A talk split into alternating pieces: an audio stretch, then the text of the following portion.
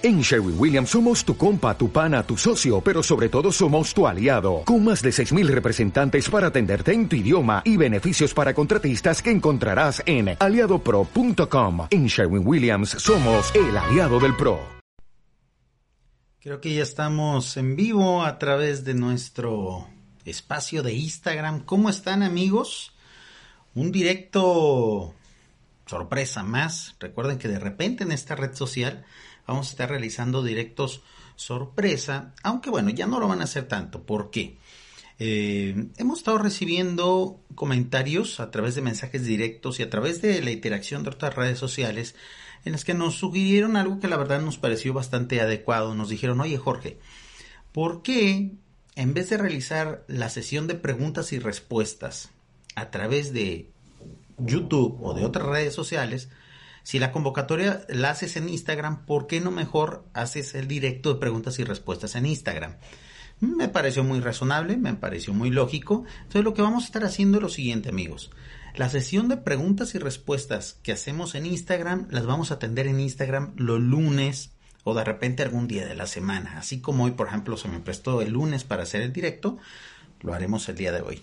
Entonces, es una sesión abierta de preguntas y respuestas. Aquellos que quieran preguntar temas relacionados con el libro Urantia o cuestiones generales, vamos a estar aquí con mucho gusto. Un saludo a Luis Mausashi, un saludo a Patricia Jurado, a Antonio es un idioma, un saludo a todos ustedes amigos. Y bueno, en la, en la ocasión anterior nos estuvieron haciendo preguntas muy interesantes que ya respondimos en la sesión de YouTube y que en esta ocasión vamos a darle cabida a algunas otras que quedaron. Yo, creo, yo quiero agradecer todas las preguntas y, sobre todo la atención a la convocatoria que se hizo, pero ahora recuerden, lo que preguntemos en Instagram lo vamos a contestar en directo así a través de las historias de Instagram. Hay que sacarle jugo a las redes sociales y creo que esta es una red social que se presta mucho para eso. Eh, quiero mandar un saludo a la persona que hizo esta pregunta, se llama Miguel School y la pregunta fue, ¿cuál sería la conexión entre la, entre la telepatía ancestral de los seres humanos y los seres cósmicos en los tiempos antiguos? ¿Funciona en estos tiempos actuales? Es una duda que tengo desde que estudio la historia sumeria.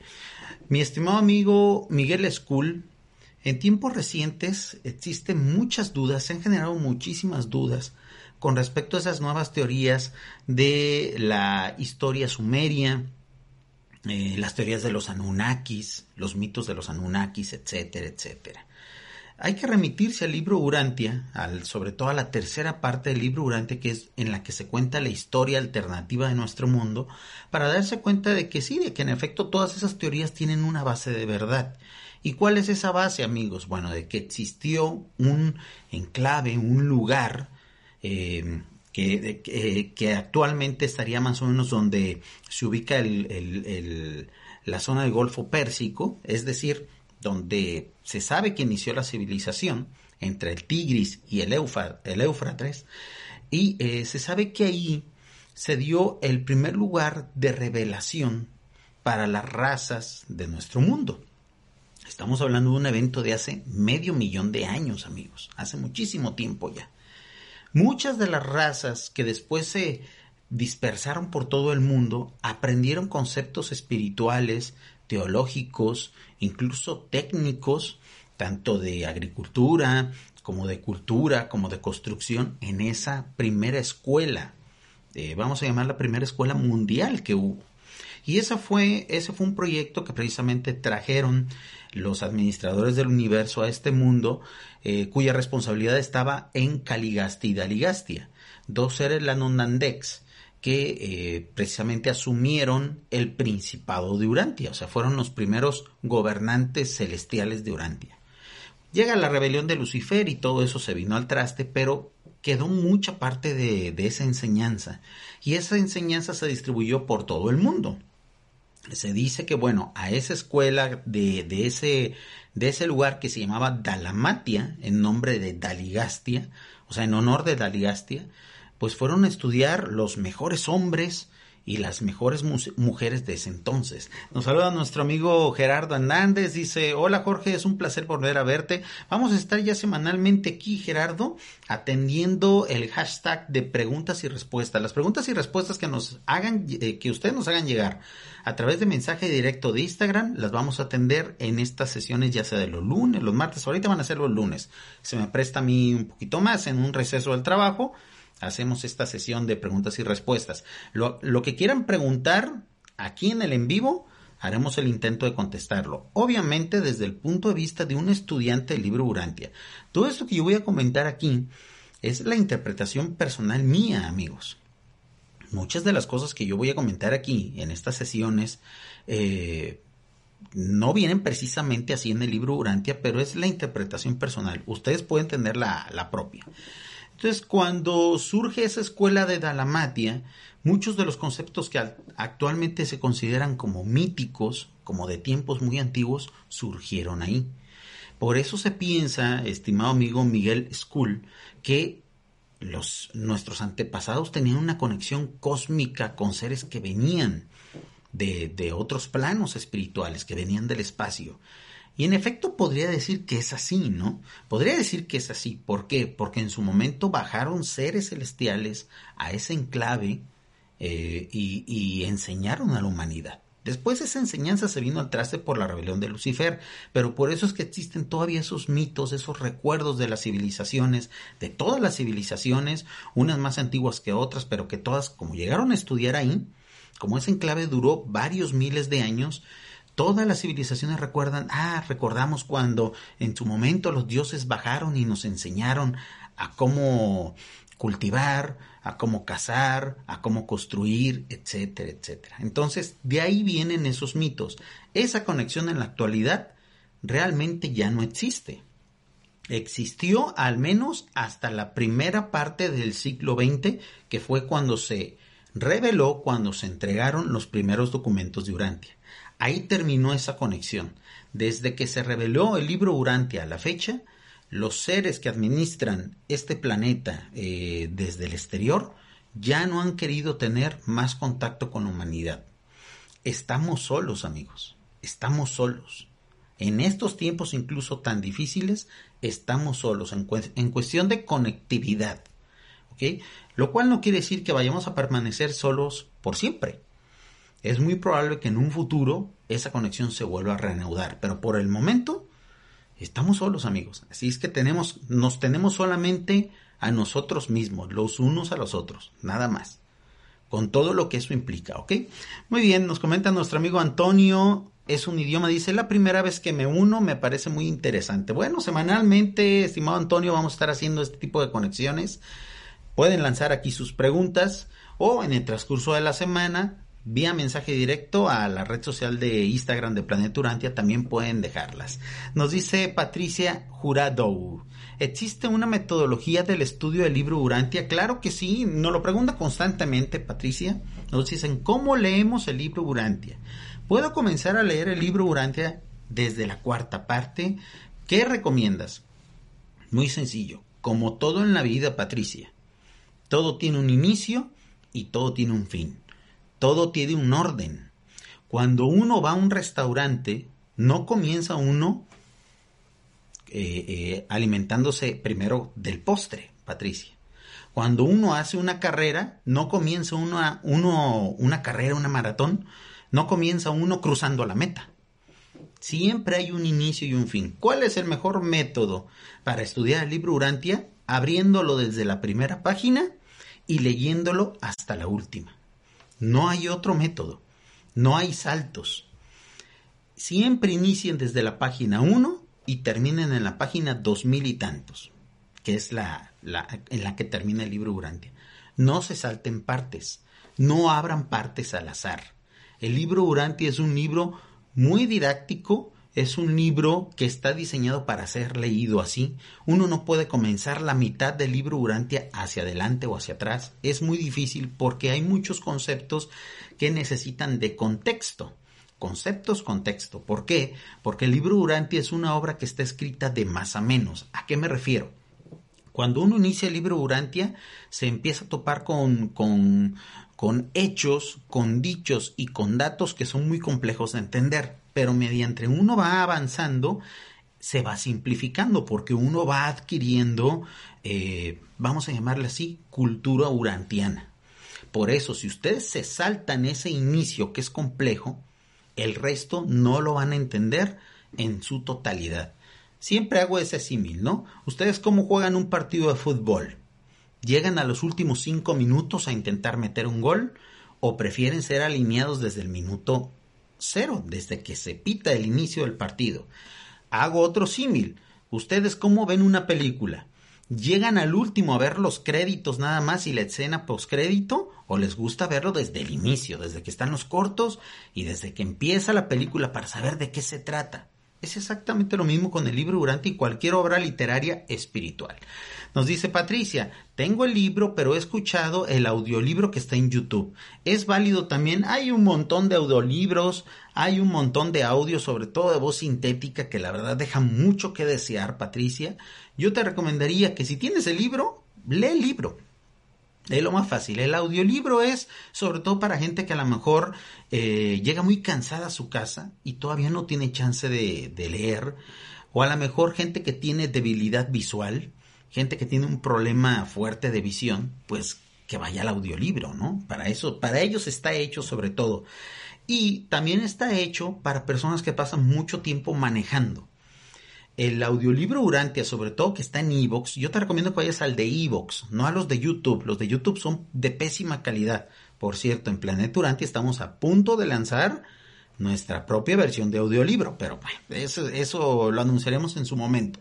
Pero lo que voy es, el audiolibro que está en Evox lo escuchan mucho los traileros, los choferes, los conductores, que pasan horas en carretera y que bueno, qué mejor forma de invertir a esas horas de, de, de estar manejando que estudiando al mismo tiempo el libro durante, imagínense, ¿no? Doble, doble, este, propósito, doble aprovechamiento del tiempo. Entonces, pero si tienes el libro, pues lee el libro, es, es lo más fácil, es lo mejor.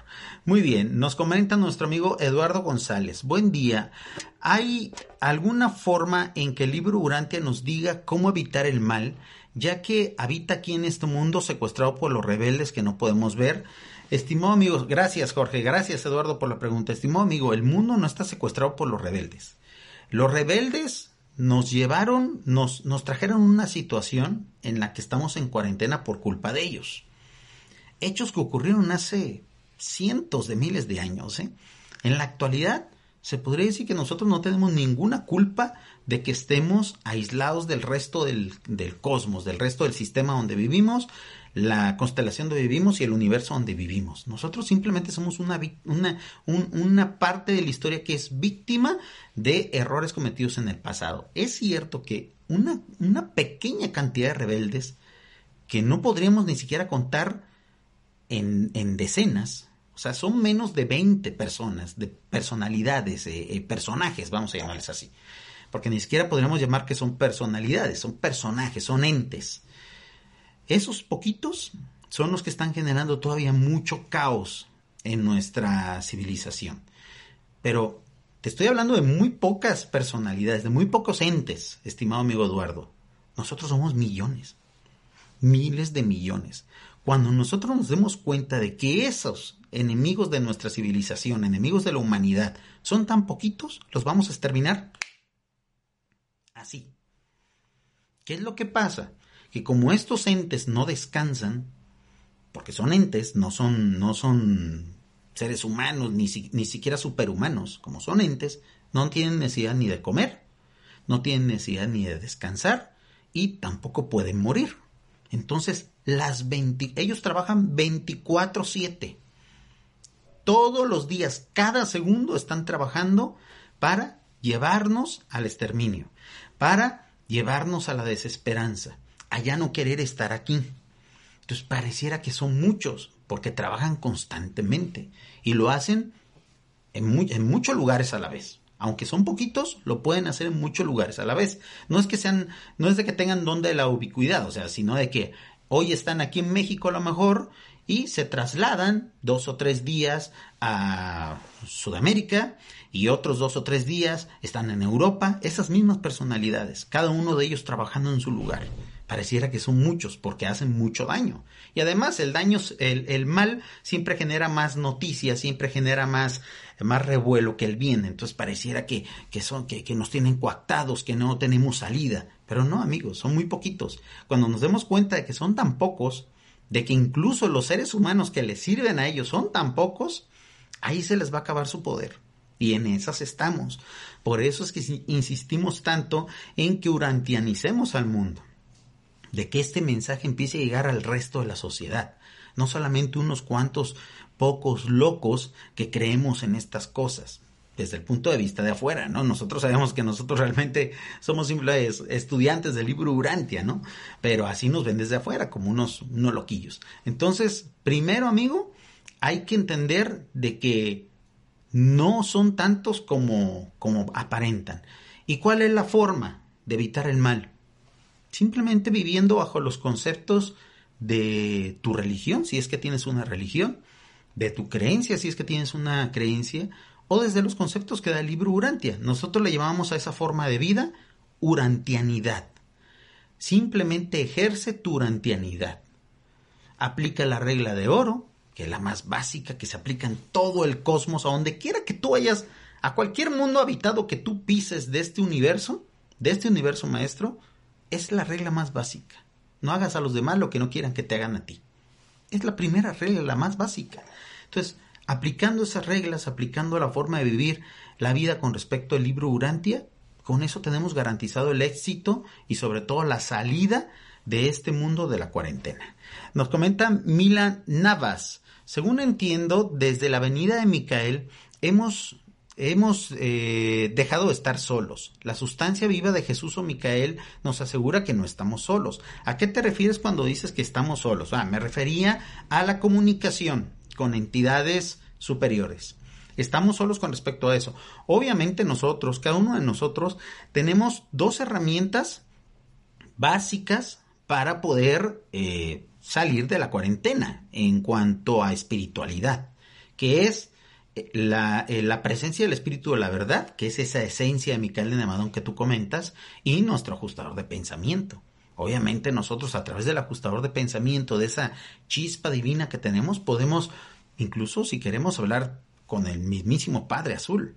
Pero respecto a la, a la administración y a la comunicación con la administración, estamos solos amigos. El último gran evento de comunicación que hubo entre la humanidad, o sea, entre seres humanos como ustedes y como yo, y comisiones de seres que administran este mundo, fue el evento de la quinta revelación.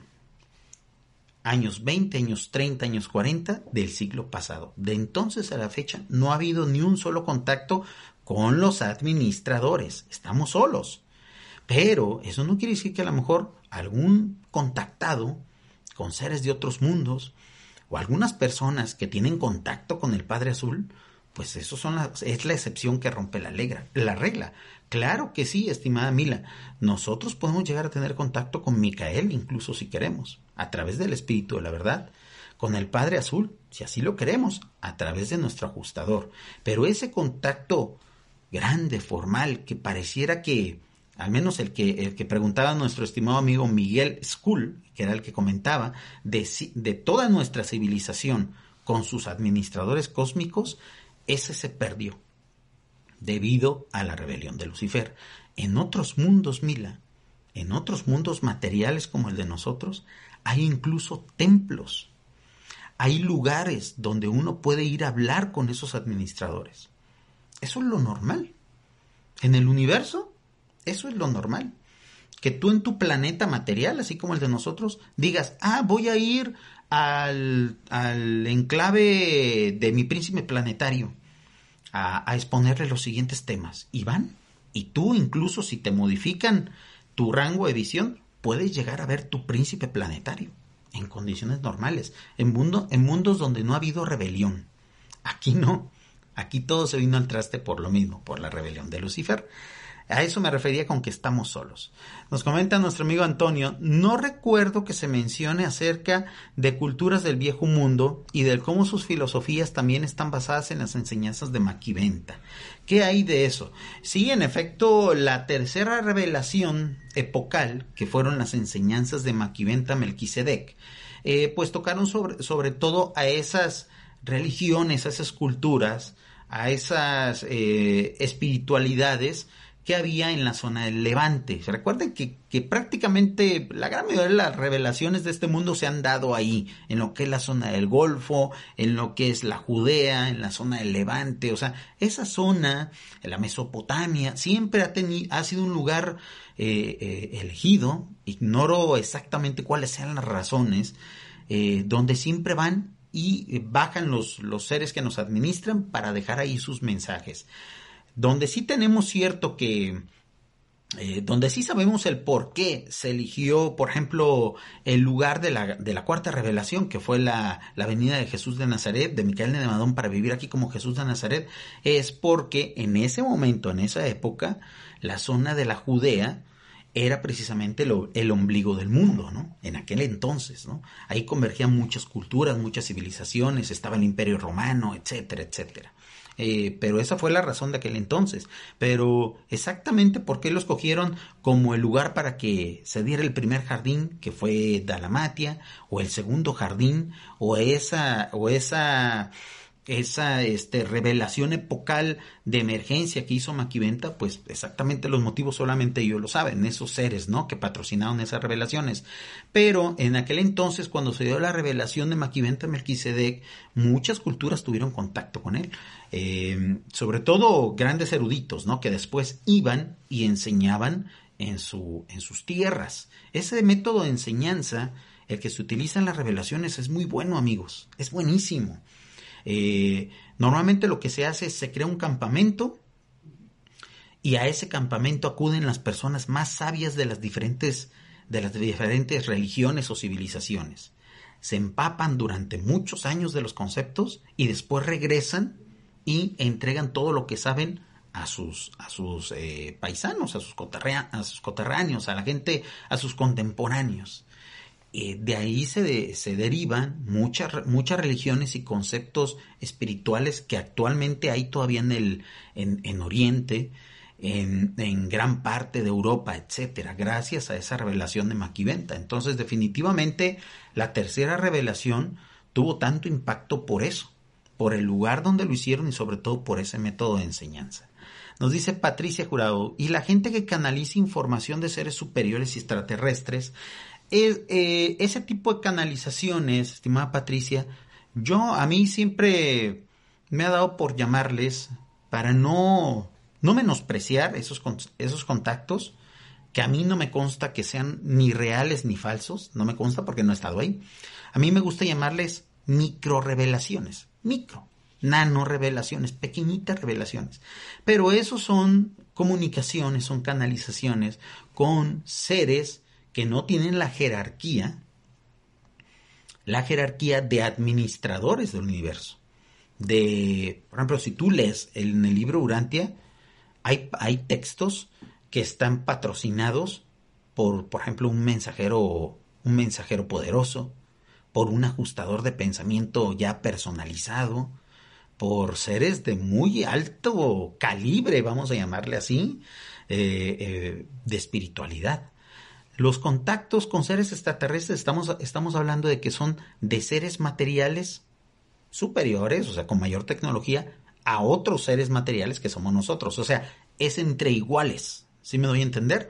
De seres materiales avanzados a seres materiales como nosotros que estamos en vías de, de avance, de progreso. Pero no son entidades superiores, administradores del cosmos encargados a lo mejor de la administración de un planeta o de un grupo de planetas. Es a lo que me refiero con contactos de era, epocales, lo que le llama el libro Urantia. Nos saluda Gavita44, dice, hola desde Oregón, ¿cómo puedo lograr conectar y ver otra vez a Micael? La primera vez no fue planeada. Ah, bueno, yo estoy asumiendo, Gavita, que ya tuviste un contacto. Mira, los contactos accidentales no ocurren, ¿eh? No es de que de repente tú hayas estado ahí con tu ajustador y tu espíritu, la verdad, y que hayas sintonizado una radio espiritual y tengas contacto. Si hiciste un primer contacto es porque eh, ejecutaste primero una serie de pasos que es el, el estar relajada, tener una buena meditación. Segundo, que tu espíritu, tu conciencia esté muy tranquila. Y tercero, creer profundamente, profundamente en que eso es posible. Hay dos monedas, permítame banalizar mucho el tema, pero es para que se entienda. Hay dos monedas de cambio, hay dos tipos de dinero, entre comillas, ¿ok? Entre comillas. Hay dos tipos de dinero en los mundos espirituales. El amor y la fe. Si tienes esos dos tipos de cambio, si tú posees en tu monedero, en tu, en tu acervo, en tu monedero, esos dineros, vas a poder lograr todo lo que quieras con respecto a los mundos espirituales y los mundos morontiales. Si tienes mucho, mucho de un tipo de cambio, a lo mejor te sirve, pero no va a ser suficiente. Si tienes mucho del otro, también te sirve, pero a lo mejor no es suficiente. Aquí de lo que se trata es que nosotros durante esta vida material vayamos ahorrando, vayamos haciendo un cambio de lo que nosotros normalmente hacemos por ese tipo de dinero. Sí, sí me doy a entender. Es una, es una metáfora muy burda, pero que da a entender fácilmente en qué tenemos que invertir. En qué tenemos que invertir nosotros los seres humanos. En obtener esos dos tipos de moneda de cambio. Amor y fe. Es lo único que realmente nos va a servir aquí. Entonces, hay que cultivar ambas cosas. ¿Cómo? Cada quien sabe, Javi. Cada quien sabe. Cada quien tiene su propia fórmula. Es ahí lo sencillo y lo complejo del tipo de espiritualidad que propone la quinta revelación del libro Urantia. Que cada quien tenga su fórmula, que cada quien tenga su concepto de Dios. Obviamente nos dan unas bases, pero el libro Urantia, por ejemplo, no describe exactamente cómo es Dios. Exactamente así, exactamente no. No hay un solo dibujo en el libro Urantia ni siquiera un mapa mental, ni siquiera un, un este, mapa robot, perdón, eso es lo que quería decir, ni siquiera un mapa robot de cómo es Dios. Tú te lo tienes que imaginar de acuerdo a tus conceptos, a tu acervo, a tus sueños, a tus anhelos, a tu experiencia de vida. Entonces, si tú ya lograste contactar una vez con Micael, este, bueno, primero eres una afortunada, eh, trata de emular lo que hiciste en su momento anterior, si es que fue Micael, ¿eh? porque recuerda de que aunque hay muy poquitos seres rebeldes aquí en este mundo, ellos nada más andan viendo a ver quién les abre la puerta. Hay que tener mucho cuidado con eso, Gavita, porque estas personalidades en su momento se hicieron pasar por dioses, por Yahvé, por Huichilopostli, por ese montón de dioses crueles, eran esos seres. Entonces, hay que tener mucho cuidado. Los contactos con entidades superiores no ocurren accidentalmente. No ocurren accidentalmente. Hay que estar bien preparados. Y tampoco lo puede hacer cualquiera.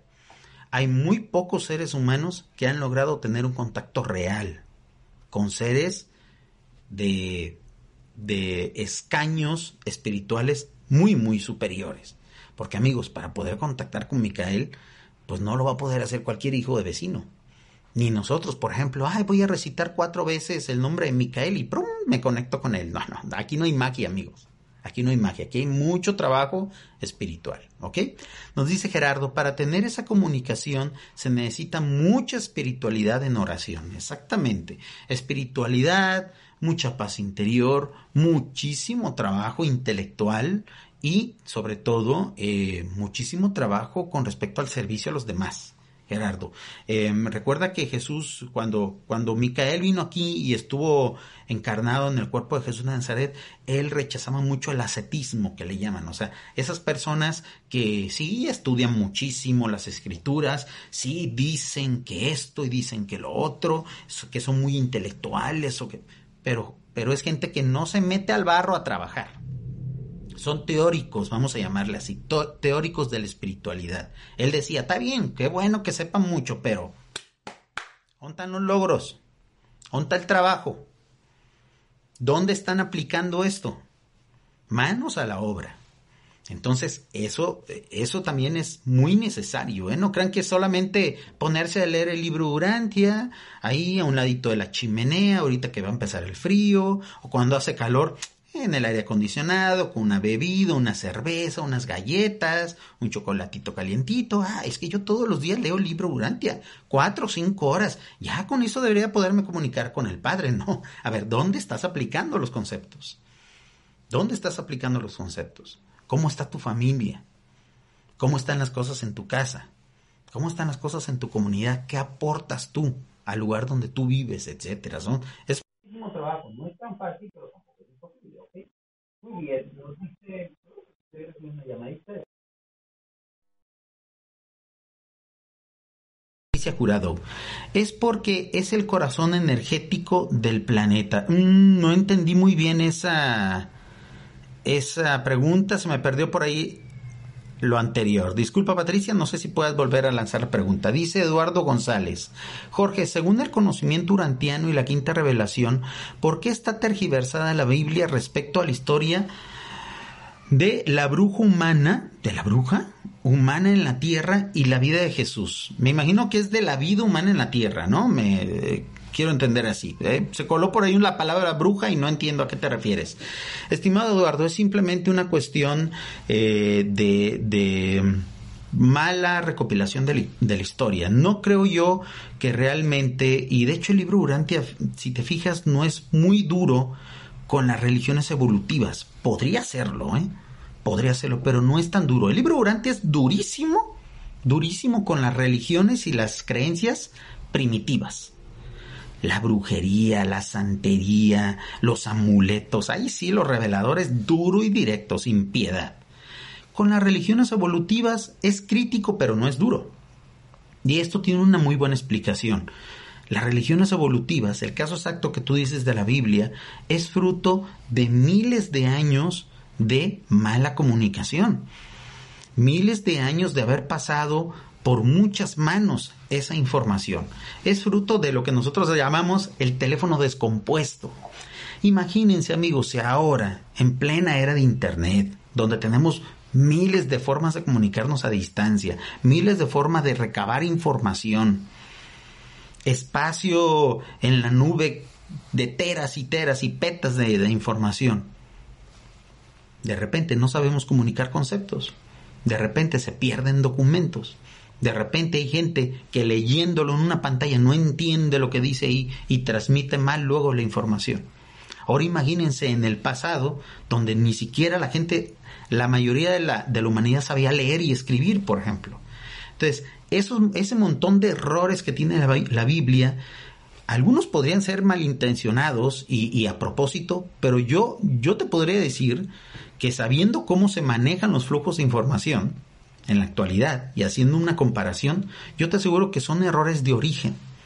Sin querer, de repente, cuando se transcribía la Biblia de un idioma a otro, se perdían conceptos, se manejaba mal información. Y entre lectores y entre estudiantes, cada quien ahí iba medio entendiendo, porque había gente que ni siquiera leer sabía.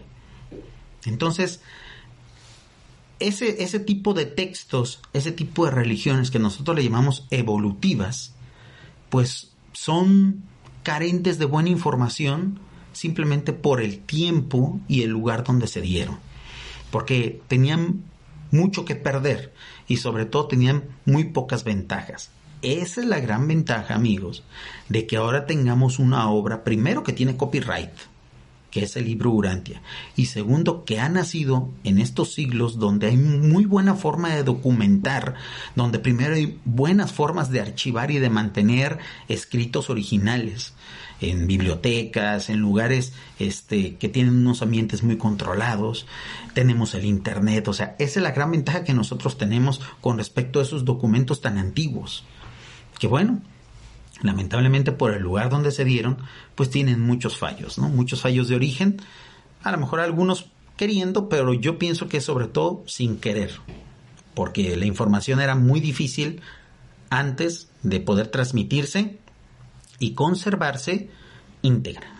Nos dice Gavita, yo lo, yo lo identifiqué con el arcángel Miguel, por su vestimenta y espada. Ah, estimada amiga Gavita, yo creo que estabas hablando de Micael de Nevadón, de Miguel de Nevadón, así también se le llama, Miguel de Nevadón.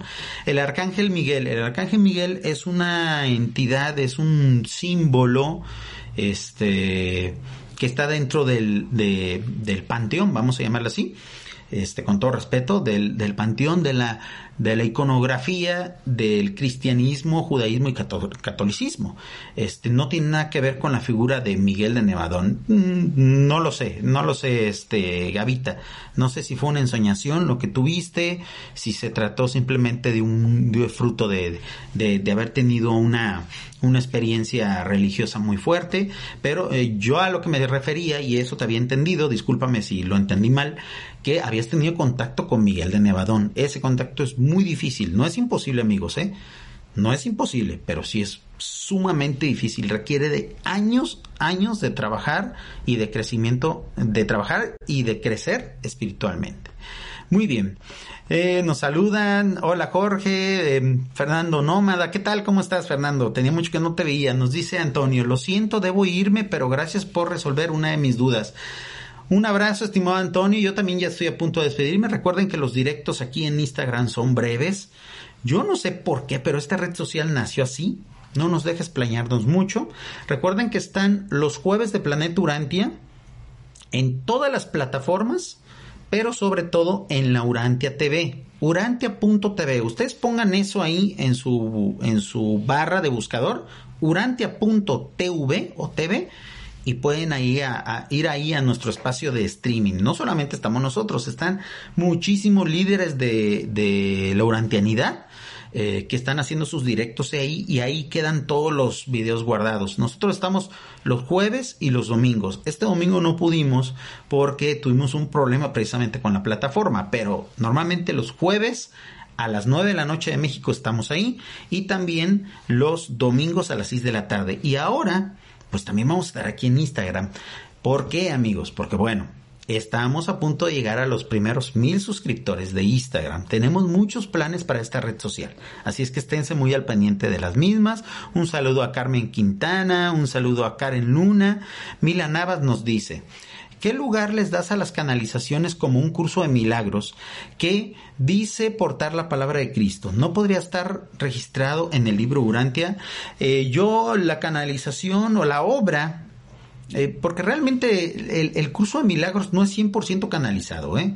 Hay mucha interpretación del libro Urantia y mucho trabajo también propio de los autores de ese curso.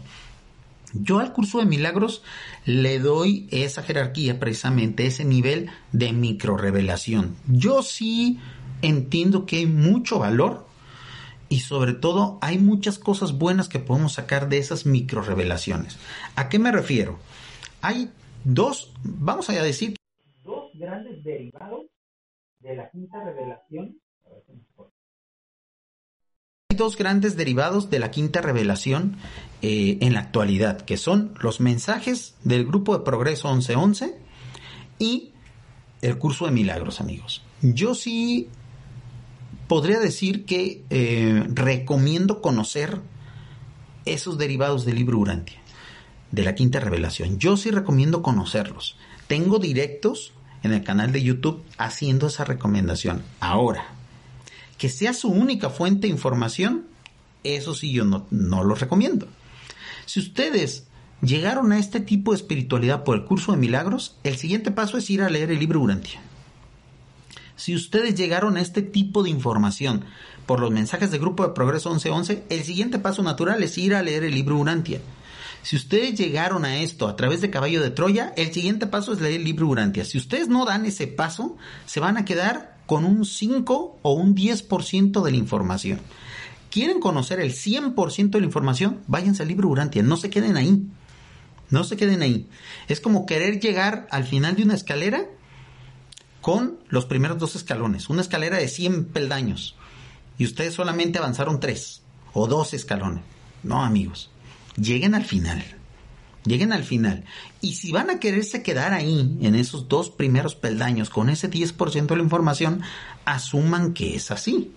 Porque luego nos pasa que de repente hay gente que leyó el curso de milagros y quiere venir a enseñarnos. a los que ya leímos el libro de Urantia. Y, y, no hay forma de decirles, oye, espérate, eh, mejor ven y lee el libro Urantia y ya luego platicamos. No, no, no, es que el curso de milagros dice esto. Y de ahí no lo sacas. O gente que, que, lee todos los tomos de Caballo de Troya y todos los libros de JJ Benítez y que no quiere leer el libro Urantia. ¿Por qué? Porque a lo mejor hasta prejuicio le tiene o le da flojera o lo que quiere, pero luego quiere venir a enseñarnos. Y nosotros le decimos, no, espérame, o sea, ¿cómo vas a enseñar a alguien que tiene doctorado cuando tú apenas sacaste la primaria? En con respecto a esta información, ¿ok? Estoy haciendo símiles muy burdos, pero así podría ser. Mejor termina tus estudios básicos, entra a la universidad, haz una maestría, haz un doctorado y luego ya hablamos con respecto a esta información, ¿no? O sea, ¿cómo alguien de kindergarten va a querer venir a enseñarle a alguien que tiene doctorado? ¿Por qué? Porque realmente la información que viene en esas micro revelaciones es poquita, es muy chiquita. Sí, son grandes libros y tienen muchísimas páginas y todo, pero ustedes saquen la información más valiosa y es pequeñita comparado a lo que le van a sacar al libro Urantia. Ahora, ¿quieren quedarse con esa información? Perfecto, sirve, claro que sí. Claro que sí. ¿Es bueno? Sí, claro que sí. Nada más sean conscientes de que tienen solamente 10-15% de la información. ¿Ok? Nada más. Muy bien. Nos dice nuestro amigo Gerardo, tenemos mucha teoría, pero se necesitan los actos. Exactamente, Gerardo. Exactamente. Todo eso tiene que ser así. Nos dice Mundo Azul, te queda bien la barba, Jorge. es la barba de, de... Yo tengo un problema en la piel, estimado Julio, que no, no me permite afeitarme mucho, ni tener heridas, ni nada de eso. Entonces, durante toda la semana ando así, en modo, en modo este hipster y cuando hago los directos siempre procuro ir bien afeitado y todo eso. Pero bueno, como esos directos de Instagram son un poquito más hipsters, más, más de ese estilo, pues me dejo, me dejo así la barba, ¿no? Nos dice Mila Navas, interesante porque justamente comparto tu apreciación. Estimada Mila, pues hay la intención de compartir todos estas, todos estos conceptos. Eh, definitivamente una de las grandes ventajas que tenemos nosotros en esto de la urantianidad es que primero no tenemos maestros, nosotros no somos discípulos de nadie, todos somos estudiantes, todos, todos, todos. La, la, información y sobre todo la reflexión que cada uno haga de esta información es válida simplemente porque proviene del individuo, porque de eso se va a tratar esta nueva fe mundial, esta nueva, entre comillas, muy entre comillas, religión mundial que nosotros queremos formar, que es la espiritualidad individual con todo lo que eso implica, amigos, con toda la responsabilidad que eso implica, con toda la tolerancia que debemos de tener. Porque no nomás se trata de, oye tú, respeta mi fe, porque es mi fe individual. También se trata de que nosotros respetemos, amigos. Entonces es un ejercicio eh, que podría ser eh, de nuestro favor, pero que nosotros también tenemos que aceptar la espiritualidad individual de los demás. Es algo muy interesante que en los próximos directos aquí de Instagram vamos a estar tomando. Muchísimas gracias. Recuerden, queda abierto, eh, queda abierta la convocatoria y la posibilidad de que ustedes vía mensaje directo de Instagram, ese mensaje que se manda a través de la cometita que está en la parte superior derecha de la aplicación de Instagram, ustedes pongan ahí sus preguntas y en el próximo directo que procuramos vamos a hacer, va a ser lunes o martes más o menos a esta hora, porque es la hora del, del almuerzo a la hora del lunch acá en México, este, pues vamos a dedicar, ¿ok? Esperemos que sea un, un, plus y sobre todo sea un aliciente a todos aquellos que están en esta red social y que de repente no pueden, por cuestiones técnicas, porque la red social no lo permite, eh, no pueden integrarse a los directos ni del jueves ni del domingo. Este mismo ejercicio vamos a hacer en una próxima red social que va a llegar que todavía no sabemos si va a ser de carácter internacional, que se llama Trovo. Trovo es una especie de Instagram recargado. Cuando esa red social esté y cuando empecemos a alcanzar suscriptores ahí, vamos a hacer lo mismo. Por lo pronto, pues, le toca Instagram y es una forma de agradecerles que nos sigan aquí. Muchísimas gracias, amigos. Queda ahí abierto el espacio para el hashtag de preguntas y preguntas urantianas. Así le llamamos a esta convocatoria, a este ejercicio. Y pues muchísimas gracias. Que tengan muy buena semana. Y hasta la próxima amigos.